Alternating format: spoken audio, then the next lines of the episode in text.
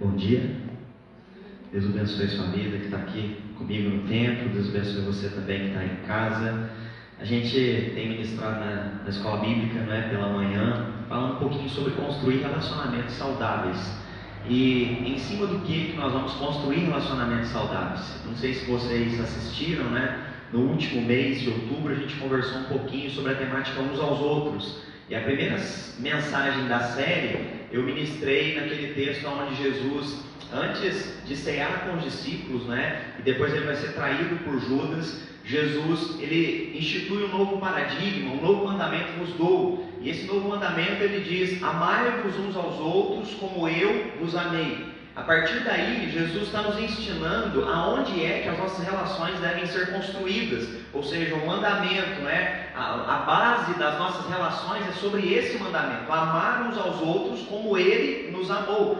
Parece que o padrão é muito alto, porque o amor dele é ágape, ou seja, é infinito, não tem limite, não é condicional, porque todos nós, às vezes, condicionamos o nosso amor, é ou não é? A gente fala, não, eu aguento até aqui, se fulano fizer isso comigo, aí eu não suporto mais. Só que Jesus está dizendo, não, um novo mandamento eu vos dou, ou seja, esse é o estilo e o padrão de vida que vocês escolheram e que vocês vivem carnalmente, mas eu estou dando um novo padrão. O de vocês, o de limite, vai ser tirado e agora vocês vão construir as relações sobre o novo mandamento que eu vos tenho dado. Amai uns aos outros como eu vos amei. E aí entra o que a gente chama na Bíblia, de Novo, no Novo Testamento, de imperativos uh, uns aos outros, que são os imperativos de mutualidade, ou seja, são ordens uh, tanto de Jesus quanto dos apóstolos, Pedro, Paulo, e a gente vai ver também Tiago, irmão de Jesus, uh, Judas, enfim, por aí vai, uh, o irmão de Jesus também, outros escrevendo cartas, aonde eles vão nos incentivar a viver os imperativos uns aos outros.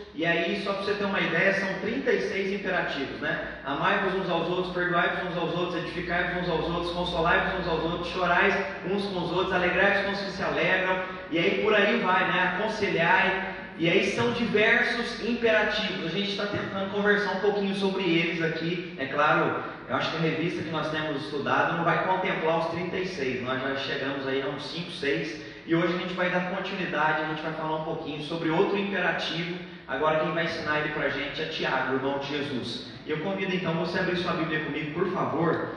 Carta de Tiago, capítulo 5. Tiago, capítulo 5, versículo 13 ao versículo 18. Tiago, capítulo 5, versículo 13 ao versículo 18. A palavra de Deus diz assim: Está alguém entre vós sofrendo? Faça oração. Está alguém alegre? Cante louvores. Está alguém entre vós doente? Chame os presbíteros da igreja e estes façam oração sobre ele, ungindo com óleo em nome do Senhor. E a oração da fé salvará o enfermo, e o Senhor o levantará. Se houver cometido pecados, ser-lhe-ão perdoados. Confessai, pois, os vossos pecados uns aos outros e orai uns pelos outros, para serdes curados. Muito pode a sua eficácia, a súplica do justo. Mais uma vez, orai uns pelos outros para serdes curados. Por quê? Porque muito pode, por sua eficácia, a súplica do justo. Elias era um homem semelhante a nós, sujeito aos mesmos sentimentos, e orou com instância para que não chovesse sobre a terra. E por três anos e seis meses não choveu. E orou de novo, e o céu deu chuva, e a terra fez germinar os seus frutos. Amém. Até aí. É, aqui Tiago, eu não sei se você conseguiu aí identificar, na verdade ele dá dois imperativos, né? Primeiro é de confessar os nossos pecados uns para os outros, e o segundo de orar por, pelos outros. Hoje nós vamos atentar só ao segundo, tá? Que é de orar uns pelos outros. Ah, então Tiago vai nos ensinar o paradigma de construir relações e uma das formas pelas quais também a gente abençoa relacionalmente uns aos outros é orando uns pelos outros. E por que, que ele cita o poder da oração? porque isso era normal na igreja primitiva. Normal ter uma vida tudo em comum. Hoje nós estamos num paradigma da individualidade, como o Tato disse aqui enquanto ele estava orando, nós estamos num paradigma da individualidade, não é? da particularidade no sentido que a gente ah, tem pessoas, e isso acontece até no tempo, né? Ah, tem pessoas que elas querem assistir culto, mas elas não querem contato com pessoas. Algumas igrejas, e aí vocês já devem ter visto, Pastor, mas por que, que aquele IP de Alfenas não mete uma parede preta e desliga as luzes, tudo?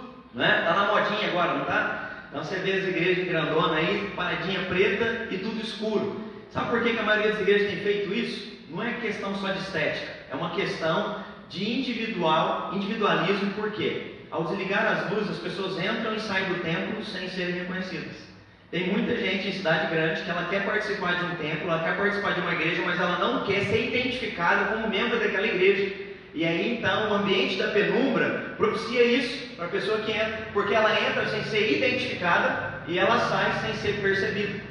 Então, isso de paredinha preta e luz desligada tem um outro sentido também, para manter muitas pessoas na privacidade, só que infelizmente a gente às vezes não incentiva o que a própria Bíblia nos chama a viver, ou seja, uma vida congregacional, uma vida relacional, uma vida onde a gente coloca tudo em comum, onde a gente olha um no olho do outro, onde a gente conhece as claras a vida de quem está sentado do nosso lado. O grande desafio não é vir participar da igreja, o grande desafio é vir ser igreja. Porque participar da igreja, qualquer um pode participar sem até mesmo vir. Aí pelo Facebook, pelo Instagram e por aí vai. Mas ser igreja não tem como se não se relacionar.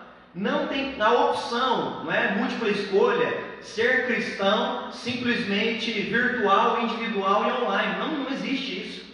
Então, a prova disso, o próprio João, é, o apóstolo amado, vai escrever isso em 1 João 3,16: Nisto conheceis o amor de Deus, que Ele deu seu Filho para morrer por nós. E como é que saberemos se o amor de Jesus está em nós? Aí João continua: nós temos que dar as nossas vidas uns pelos outros. Ou seja, o paradigma de alguém que de fato é cristão e tem Jesus em sua vida é que ele dá a sua vida pelos outros, ele se relaciona com os outros, ele ora pelos outros, ele ah, entra em contato com os outros. Então não tem como viver cristianismo sem viver os imperativos uns aos outros. Por quê? É possível frequentar a igreja, é possível se dizer ser cristão e não viver esses imperativos? É claro mas ao mesmo tempo também que é claro, possível ser vivido isso, Mateus 7, Jesus vai dizer, apartai-vos de mim porque eu não vos conheço. Muitos de vocês faziam isso na minha igreja, tocavam aquilo, cantavam aquilo, eram líder de célula, metiam um data show e por aí vai. Ele diz: E aí, eu nem vos conheço, porque na verdade vocês não viviam o que eu preguei. Então, o desafio não é vir à igreja ou assistir uma programação da igreja, mas é ser igreja. E ser igreja não tem como se não viver relacionamentos saudáveis. Aí então, a igreja primitiva, como é que ela vivia? Ela tinha tudo em comum. Tinha tudo em comum de que maneira? Atos 2, de 42 a 47 fala o seguinte: que eles se reuniam no templo e de casa em casa. Eles oravam permaneciam firmes na doutrina dos apóstolos e tinham comunhão. O que é comunhão? Vida relacional, tinham contato. O texto seguinte vai dizer o seguinte: eles tinham tudo em comum e repartiam entre si os bens, porque quando alguém tinha necessidade, eles distribuíam. Mas como é que eles vão saber se alguém tem necessidade? É porque está próximo. É porque ele frequenta a casa um do outro, e aí sabe que o outro está precisando de um pacote de arroz, sabe que está precisando de um pacote de feijão, sabe que às vezes o plano de saúde está apertado, não está conseguindo pagar, vamos ajudar ele. Está entendendo? Assim que a igreja era uma e tinha tudo em comum. E vai dizer mais: havia no meio dessa igreja sinais, milagres e prodígios. Sinais, milagres e prodígios, normalmente eles acontecem em resposta do que? De oração. O porquê que havia sinais, milagres e prodígios no meio da igreja primitiva? Porque o povo orava pelos outros. Deus traz cura, Deus sara, Deus restaura o casamento, Deus liberta essa vida aqui da opressão, liberta essa vida do vício. Do vício. Então, porque havia mutualidade, não só na vida material, mas também na vida espiritual, esse povo experimentava de milagres, de sinais, de prodígios. O que significa que a igreja pode e deve continuar experimentando as mesmas coisas nos dias de hoje. Esses dias uma pessoa perguntou para mim, pastor, mas por que, é que nós não experimentamos tantas coisas quando era experimentado em Atos? Ele disse, Deus mudou, o Espírito Santo parou de agir. Eu virei para ele, não, fomos nós que esperamos. A grande verdade é que as pessoas não oram. A grande verdade é que as pessoas, quando eu vou conversar, às vezes aconselhando, e aí eu pergunto, e aí, como é que está a sua vida devocional? As pessoas têm dificuldade em orar e ler a Bíblia. As pessoas têm dificuldade nas coisas simples. E aí, quando elas experimentam as coisas simples, que é orar e ler a Bíblia, elas começam a perceber e ver Deus no dia a dia. Então, na verdade, o Espírito Santo não parou de agir, sinais, milagres e prodígios não pararam de acontecer. Nós precisamos resgatar um princípio perdido, que é de orar uns pelos outros. E aí, é interessante porque a igreja era tão fervorosa que eles oravam em todos os sentidos. Eu não sei se você se lembra quando Pedro está preso ah, ele está na cadeia orando e também diz que a comunidade de discípulos estava numa casa, eles se reuniram, ao invés de fazer célula, eles se reuniram numa casa para quê? Para orar, para a libertação de Pedro. E isso acontece. Ele diz, eu não sei como que aconteceu, se foi como um sonho, mas eu vi que um anjo me tirou de lá e me trouxe até aqui. Houve um milagre, houve um sinal, houve um prodígio. Continua acontecendo. Só que o detalhe é que isso precisa de oração. Nós precisamos acreditar no poder da oração. E foi interessante porque nessa experiência nossa de células, nós tivemos experiências assim. Eu lembro que uma vez, eu não sei se foi a célula da Cristina, né, Tati? Que alguém foi fazer uma cirurgia, eles cancelaram a célula e reuniram numa casa para orar naquele dia pela pessoa que ia estar passando pela cirurgia. Então, é, é assim, entende? É a gente entender que a gente pode se reunir e levantar um clamor, porque Deus responde ao nosso clamor. Foi tão legal uma vez quando o rapaz do ar-condicionado vem instalar esse ar-condicionado aqui, acho que ele é de Campinas, e aí nos dias eu fiquei conversando com ele aqui e ele passou para a gente o um pedido de um sobrinho dele que estava com um problema ah, na vista e ia passar por uma cirurgia, na verdade era um problema cerebral e estava perdendo as vistas lá em Belo Horizonte.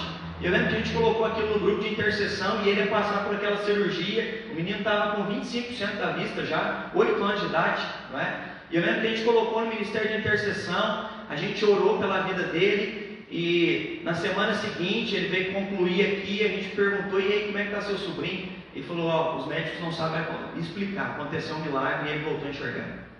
Porque milagres, sinais e prodígios continuam acontecendo quando nós oramos. Eu não sei se você percebeu, mas o texto diz: muito pode a eficácia da oração do justo, ou seja, ela é eficaz, ela é eficiente. Orar não é ritual, orar não é liturgia da igreja, vamos fechar o olhinho agora e não, não é isso. Orar é acreditar que o Deus com o qual nós conversamos responde. responde.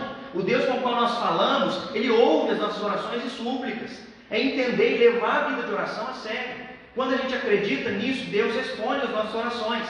Então, por isso, é, eu quero, antes de adentrar no texto que a gente leu, falar primeiro três detalhes importantes sobre o que é intercessão para você entender, para você conseguir praticar na sua vida. Primeiro, o que é intercessão? Não é? Colossenses 1,9 diz o seguinte: Por isso, desde que ouvimos falar a seu respeito, não deixamos de orar por vocês. Pedimos que Deus lhe conceda o pleno conhecimento da sua vontade e também a sabedoria espiritual. O que, que Paulo nos ensina? Interceder, suplicar, no, no, original significa literalmente mediar diante de Deus. Então, intercessão, quando alguém trouxe a causa, por exemplo, do menino, acabei de dizer, nós colocamos no Ministério de Intercessão, e o que, que o Ministério de Intercessão fez? Se, medi, é, se colocou como mediador, ou seja, se colocou diante de Deus, na presença de Deus, é claro, não é? Pelo único nome que é ouvido as nossas orações, a saber, o nome de Cristo Jesus, nós nos colocamos como intercessores, nos colocamos na brecha para clamar a Deus no nome de Jesus, porque no nome dele as orações são ouvidas pela vida desse menino. E Deus então viu a intercessão, viu esse povo se chegando diante dele, levantando um clamor pela vida desse menino, e Deus responde a oração. Ou seja, a intercessão é isso, é vir diante de Deus, é pedir, é se colocar no lugar do outro, é pleitear uma causa dele. Então, oração é isso. Pastor, como é que eu vou interceder? Se coloque no lugar da pessoa, ore pela vida dela, ore pela casa dela, ore pela história dela, pleiteie a causa dela, entre na presença de Deus, clamando em nome de Jesus pela vida dela. Isso é intercessão, tá bom? É, e aí um segundo detalhe aqui importante para você entender a intercessão, a necessidade da intercessão. Primeiro, o que é intercessão? Já expliquei. Segundo, a necessidade da intercessão.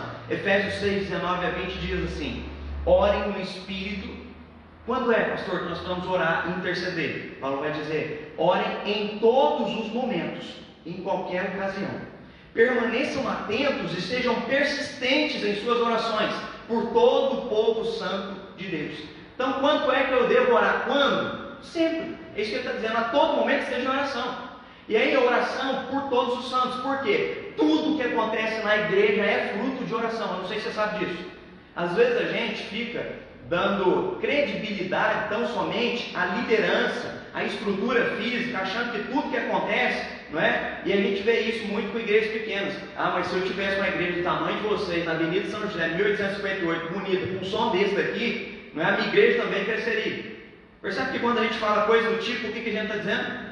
Que é isso daqui que uma igreja depende para acontecer. Mas não. O que a igreja depende para acontecer é oração, é consagração. O que nos trouxe até aqui, o que deu tudo isso para vocês aqui, o que trouxe esse tanto de gente aqui, é claro, Deus usou isso e usou a gente como liderança. Mas tudo isso foi resposta de oração. Alguém orou, alguém clamou, alguém suplicou, alguém intercedeu.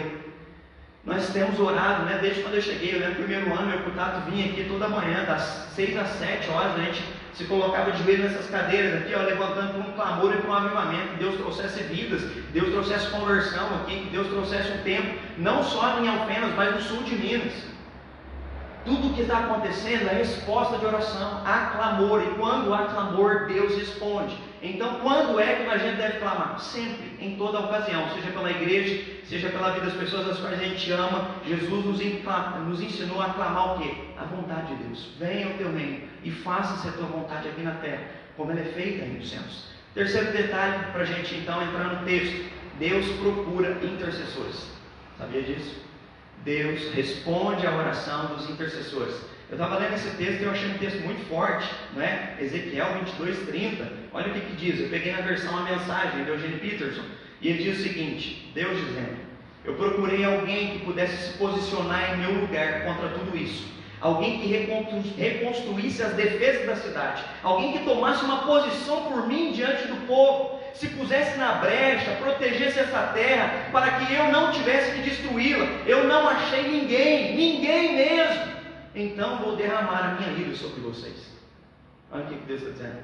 Eu procurei entre o povo alguém que clamasse, alguém que orasse, alguém que buscasse a minha vontade no meio dessa terra. Mas eu não encontrei um. Por isso a minha ira vai ser derramada sobre esse povo. Falando sobre Israel. Ou seja, Deus ouve a oração do justo. Deus ouve a oração de quando um clama. Lembra Abraão clamando por Ló? Mas por favor, não pesa com a mão sobre Sodoma e Gomorra, porque lá que há dez justos.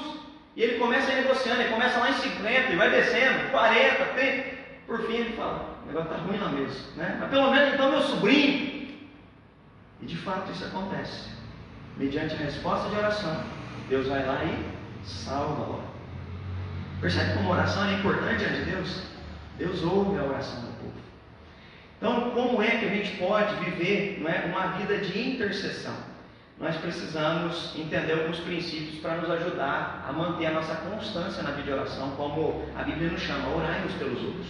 E aí eu quero entrar no texto com você de Tiago, se você tiver com a sua Bíblia aberta ainda, eu vou repassar alguns textos, tá? Alguns versículos. Versículo 17. Elias era humano como nós, no entanto, quando orou insistentemente para que não caísse chuva, não choveu durante três anos e meio.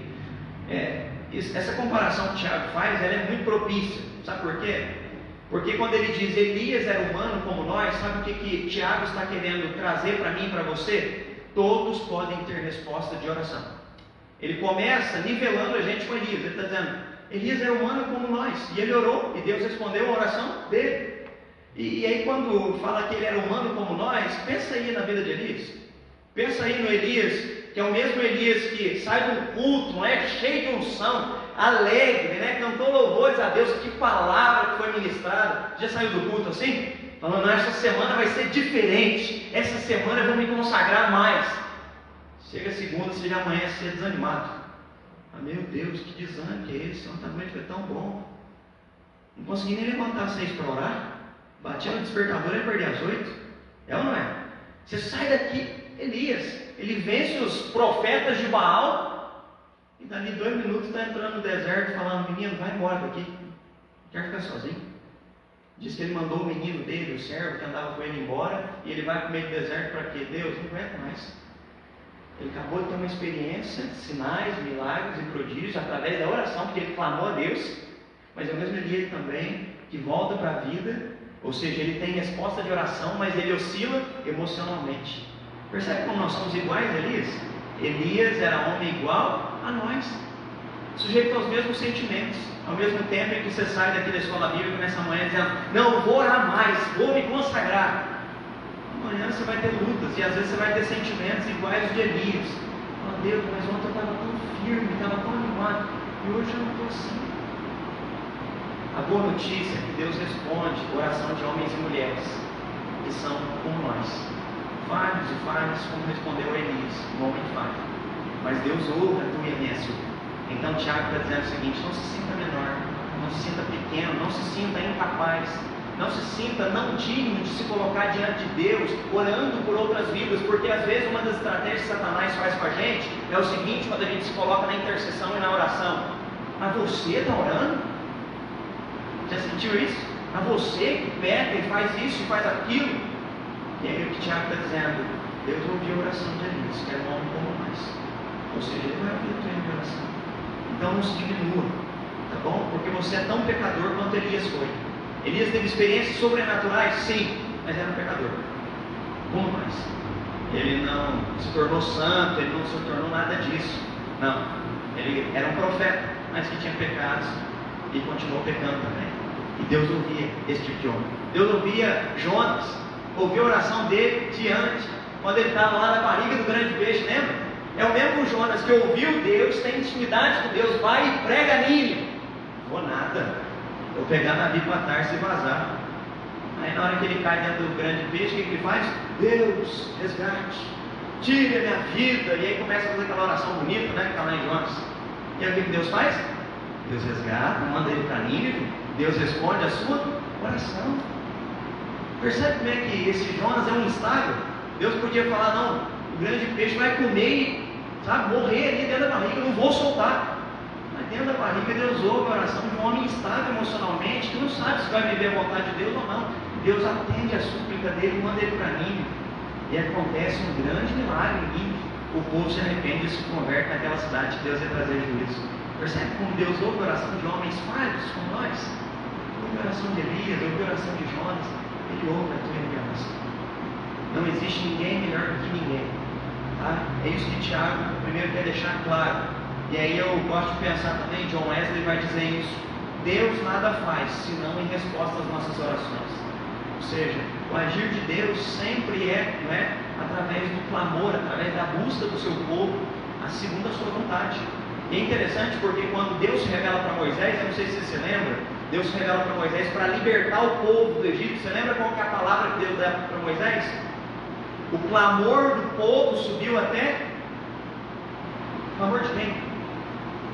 Dos descendentes de Abraão, que estão lá como escravos. Enquanto apanhavam, provavelmente falavam: Misericórdia, misericórdia, Deus de Abraão. Tira a gente daqui, misericórdia. Na dor, às vezes só dando um grito de misericórdia, eles não percebiam que estavam orando. E aí chega então Deus diz para Moisés: O clamor do povo subiu até mim e eu vou libertar eles. Vou libertar o povo. Percebe como Deus ouve cada frase que a gente fala, cada palavra diante de Deus, ela tem importância. Deus ouviu o clamor de um povo que sofria e o libertou. Porque Deus ouve as nossas orações. Né? Deus ouviu o clamor de Isaac, que orou 20 anos para ter filhos, porque a esposa dele também não podia ter, como a mãe podia, não sei se você se lembra. Aí então eles vão ter filhos. Ah, eu já contei essa experiência aqui, quando eu estava no seminário, eu me lembro que eu fui com um mineirinho aqui de Machado, né, o Thiago. E depois de uns seis meses o Thiago decidiu vir embora. E aí fiquei morando lá sozinho até encontrar um outro parceiro para morar na República. E até encontrar esse parceiro, fiquei umas duas semanas morando sozinho. E Fortaleza é uma das capitais mais violentas do Brasil. Né? Ah, às vezes as pessoas acham que São Paulo é muito violento, mas Fortaleza, ah, eu creio que a violência é muito grande. E aí eu me lembro que eu estava voltando para casa e assim, a gente via direto, né? Assalto, a gente via, a gente corria direto de assalto também, né? E eu lembro que uma vez eu estava voltando para casa, a gente foi jogar um fute depois da escola, da faculdade, tinha uma quadra no nosso seminário, e uma volta umas 11 horas, meia-noite, estou voltando para casa. E na hora que eu chego em casa, minha porta está arrombada, assim, a madeira tinha saído a lasca, assim, sabe, quando puxa com o pé de cabra? E aí estava só aquela lasca entreaberta, né? E eu medroso, né? Não sei como você reagiria a essa situação, né? Eu medroso já entrei, corri na cozinha e peguei uma faca, né? Falei, deixa eu me proteger aqui.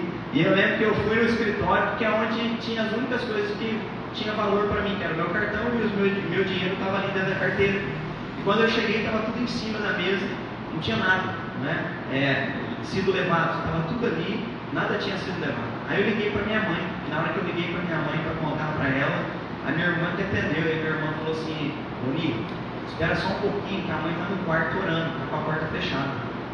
Eu me lembro que isso era uma segunda-feira, me lembro como se fosse hoje. Segunda-feira é um dia que lá em Machado tem um culto, hoje mudou, chamava Grupo Ágape. E minha mãe estava nesse Grupo Ágape no meio não é, do culto, ela se sentiu incomodada a orar por mim e ela voltou para casa para ficar orando por mim. Ela falou, eu senti vontade de voltar para casa e de orar por você, eu nem participei do culto. Na hora que ela ah, atendeu o telefone, ela falou isso para mim, ela falou assim, mais ou menos uma meia hora, uma hora atrás, eu senti vontade de orar por você, eu voltei para aqui e eu estava no quarto orando. Ela falou, então pode contar o que, que aconteceu aqui. E eu já comecei a chorar do outro lado. Porque percebe como a resposta de oração me protegeu, como Deus usou minha mãe a 3.500 km de distância, uma oração de mãe clamando para que Deus cuidasse do seu filho, e eu percebi o cuidado de Deus em resposta da intercessão da minha mãe. Deus responde as orações. Falha, limitada como eu, mas Deus ouviu a oração dela, e Deus então se agradou de cuidar de nós e de responder a nossa oração. Então, não se diminua, todos podem orar diante de Deus, tá bom? Ore a Deus, não se sinta menor. Às vezes você frequenta a igreja e fala assim, mas não consigo orar bonito igual o pastor. Não, ore do seu jeito. Deus quer ouvir a tua oração sincera, coração contrito e quebrantado. Ore, sua oração tem, tem valor diante de Deus. Ela é ouvida pelo nosso Pai. Segundo, Orar é abraçar uma causa. Versículo 13 e 14 diz assim: ó, Algum de vocês está passando dificuldades, então ore. Está feliz, cante louvor. Está doente, chame os presbíteros e ore. Não é? Olha o que ele nos incentiva. Abrace uma causa e levante um clamor por essa causa. E ele coloca algumas causas aqui: sofrimento de quem está próximo. Ore pelas pessoas. Tem alguém sofrendo perto de você? Ore por essa pessoa, levante um clamor por ela.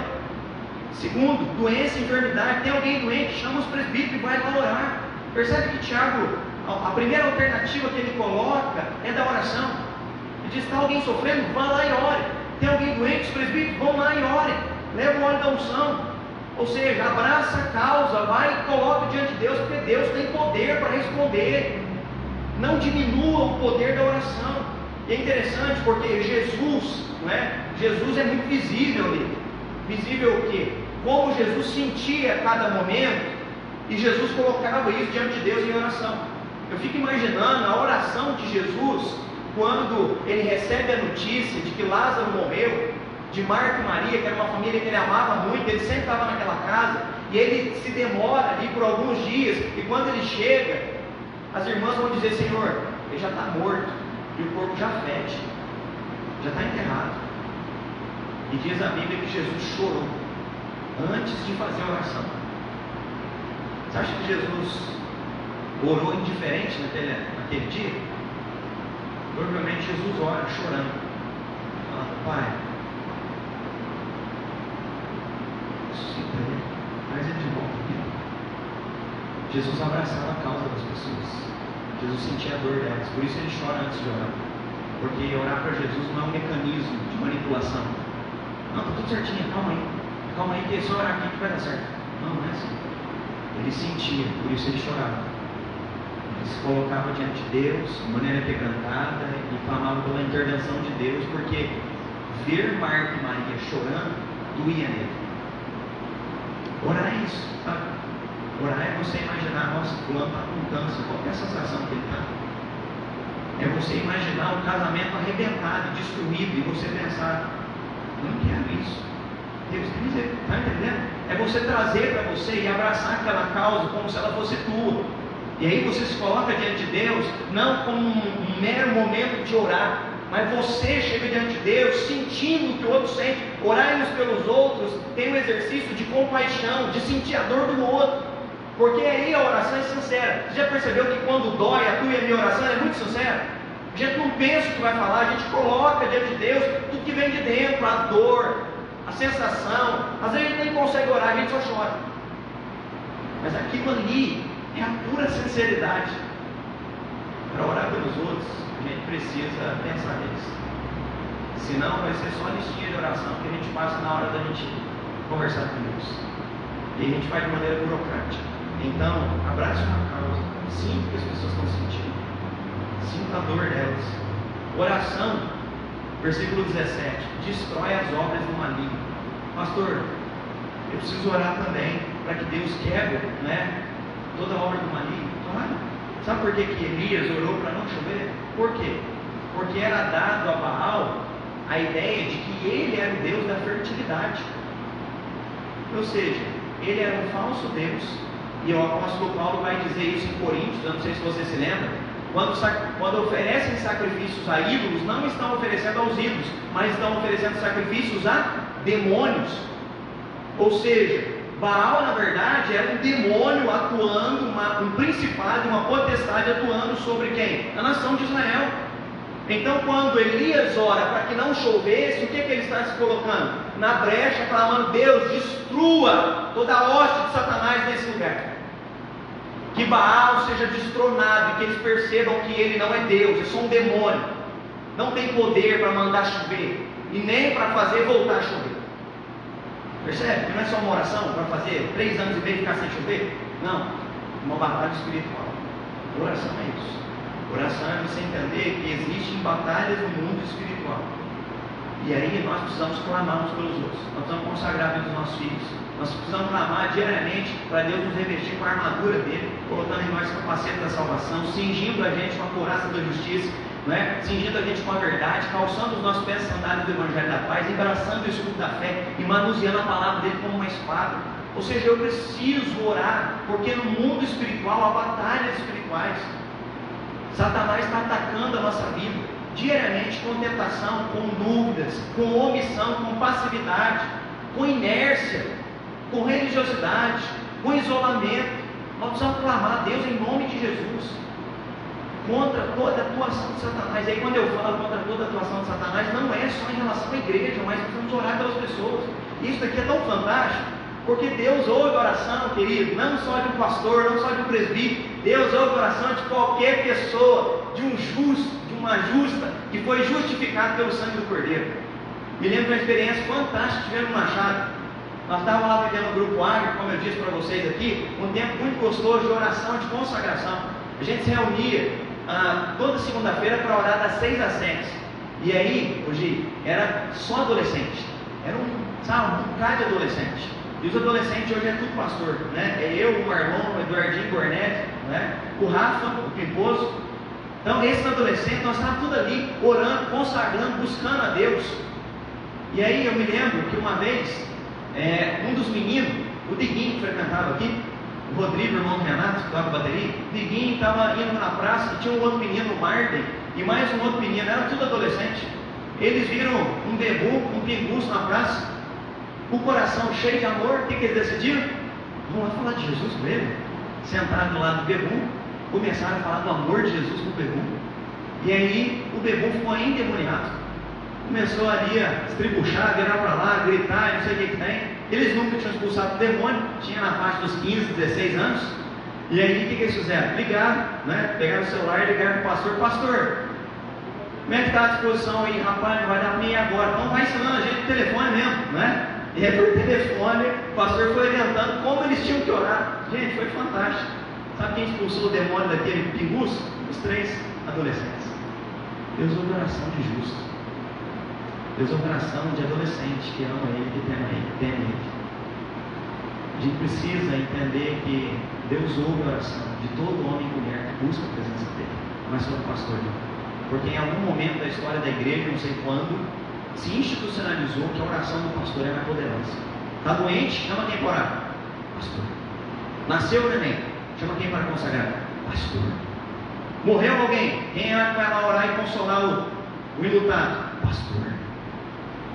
Não, Tiago não fala isso. Chame o pastor a todo momento que alguém sofrer. Não. Ele diz, irmãos, orai uns pelos outros. É claro que há alguns momentos específicos onde ele coloca a liderança para orar, que é no caso, por exemplo, da doença. Ele fala, chame os presbíteros e leve o óleo da unção e unja e clame a cura de Deus. Mas ele vai estender isso a um sacerdócio universal, onde cada um de nós podemos orar uns pelos outros, nós podemos clamar.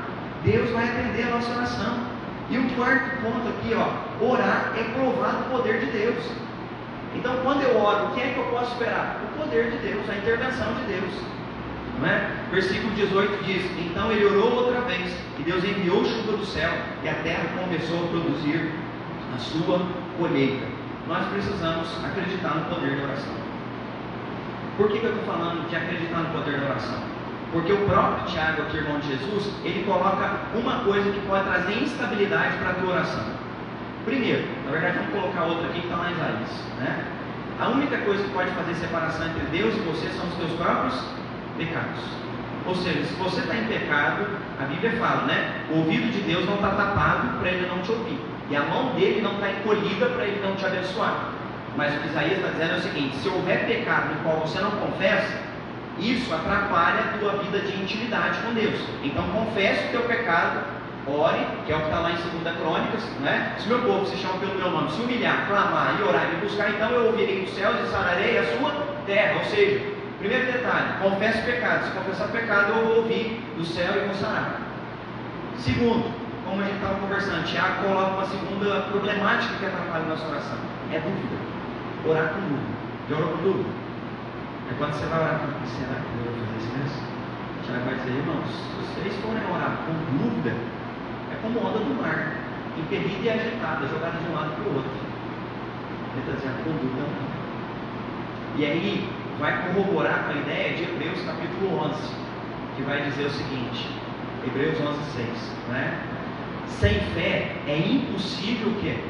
Agradar a Deus. E o texto continua dizendo: todo aquele que se aproxima dele é necessário que acredita que ele seja galardoador. O que, que é isso? Que ele ouve, que ele abençoa, que ele estende a sua mão e que ele então intervém sobre a vida dessa pessoa. Então, primeiro, confesse o pecado, e em segundo, não vá orar com dúvida, porque com dúvida isso atrapalha. Sem fé é impossível a gente buscar Deus. Mas se a gente tiver fé e acreditar que Ele é galardoador, que Ele pode intervir, então Deus pode responder a nossa oração. E aí a gente vai provar do quê? Do poder de Deus. Provavelmente quando Elias está ali em cima do monte, ele manda o menino olhar, vê lá se vem a nuvem. E não vem. Olha de novo. Está limpinho, limpinho, azulzinho. Olha de novo. Estou vendo a nuvem, do tamanho da mão de homem. E o texto diz o seguinte, que ele com persistência clamou. E Deus então em Ou seja, ele acreditava no poder de Deus, mesmo que fosse uma nuvem mínima. O poder de Deus é tão grandioso para multiplicar aquilo e trazer uma tempestade para mostrar para o povo de Israel que Deus é Senhor sobre os céus e a terra. E ele clamou e a chuva veio. Nós precisamos acreditar no poder de Deus. Quando a gente acredita, Deus intervém. Então, se estiver faltando fé, e eu estou dizendo isso porque há momentos em que vai vir esse sentimento que a gente ore como Abraão, né? que a gente se coloque na presença de Deus como Abraão, como está lá em Romanos. Romanos diz o seguinte, que Abraão, crendo contra a esperança, né, se fortaleceu pela fé, glorificando a Deus. Então, veio a ser pai de uma grande multidão, de uma grande nação. O que, que o texto está dizendo? A esperança natural humana era uma esperança que dizia, não vai dar certo, Abraão. Você já está aí velhão, filho. Não vai dar certo, a esposa já passou da menopausa. Ela é estéreo ainda, vocês não vão conseguir. Mas crendo contra essa esperança humana, se fortaleceu pela fé em Deus e viu a resposta da oração acontecer. Então vai vir momentos em que a esperança circunstancial vai nos abater, mas a gente vai se fortalecer pela fé, crendo em Deus e então colhendo a resposta da nossa oração. Ou seja, vamos continuar orando, mesmo que humanamente pareça impossível, mas para Ele não é. Isso é a fé. E aí, quando a gente faz isso, a gente começa a colher frutos de oração, de intercessão pelos outros. E isso abençoa muito a nossa vida. Isso fortalece, sustenta a gente, sabia? E é interessante porque Deus não vai usar a oração de quem está no grupo de Ministério de Intercessão. Tem gente também que acha, não, eu não tenho dom do Ministério de Intercessão, aí eu não posso interceder pelos outros. Deus usa qualquer justo e justa que foi justificado pelo sangue do Cordeiro. Eu me lembro que eu recebi uma carta no seminário que eu abri a boca a chorar. Era uma empregada doméstica. Ela me enviava 25 reais por mês. Me sustentou os meus quatro anos de faculdade. E ela mandava uma cartinha dizendo: Todos os dias de manhã eu oro pelas famílias da ti. Que Deus te cubra com o sangue dele. Que Ele te proteja, que Ele te guarde. E eu, às vezes, via aquela irmã na igreja e nem sequer sabia que ela estava na brecha diante de Deus, orando pela minha vida e me sustentando na presença do Pai. Então Deus ouve oração, não só do pastor lá na, na frente não. Deus ouve oração dos mais simples, qualquer um. Justo e justo, justificado pelo sangue do Cordeiro. Para a gente concluir, eu quero fazer algumas perguntinhas para você refletir. Você entende como é importante o clamor e a intercessão para as pessoas que estão à sua volta? Você tem orado pelas pessoas que estão à sua volta? Você tem orado pelas circunstâncias, pelas decisões, pelas tomadas de escolhas posicionamentos que elas têm feito na vida delas? Você tem se colocado na brecha pela vida delas? Sua oração tem sido ritualística ou você tem se envolvido de coração com Jesus a ponto de sentir a dor do outro? Você tem estado sensível ao Espírito Santo, por quê? Porque o Espírito Santo, é o que vai dizer Paulo em Romanos 8, 26 e 27, é Ele que nos conduz para orar por aquilo que é da vontade do Pai, porque nós não sabemos orar como convém, ou seja, às vezes, eu não sei se já aconteceu isso com você, você acorda de madrugada, o Espírito Santo colocando alguém na sua mente para você orar. Espírito Santo vem e começa a te incomodar, levantar um clamor por alguém. Vem uma pessoa na sua mente que você não lembrava há tempos, e o Espírito Santo coloca ela na sua mente para você levantar um clamor. Você está sensível ao Espírito Santo te conduzindo no momento de oração e de intercessão? A oração tem sido um estilo de vida para você, ou é apenas uma disciplina que você faz na hora do culto? Que a gente possa conseguir orar uns pelos outros, quando o culto acabar. Que a gente possa orar em espírito quando a gente passar na rua e ver alguém, fala, Deus, tem compaixão daquela pessoa. Intervém na vida dela. Que a gente possa entender o poder da oração e colher os frutos dessa nossa relação com Deus, em nome de Jesus. Quero te convidar a fechar seus olhos, interceder por alguém antes de ir embora. Se o Espírito Santo ministrou seu coração, alguma vida, família, alguém está enfermo, alguém está passando uma dificuldade aí com vício, com libertação. Às vezes você quer uma pessoa ama, se converter ao Senhor, olhe para que as portas de salvação sejam abertas para essa pessoa em nome de Jesus.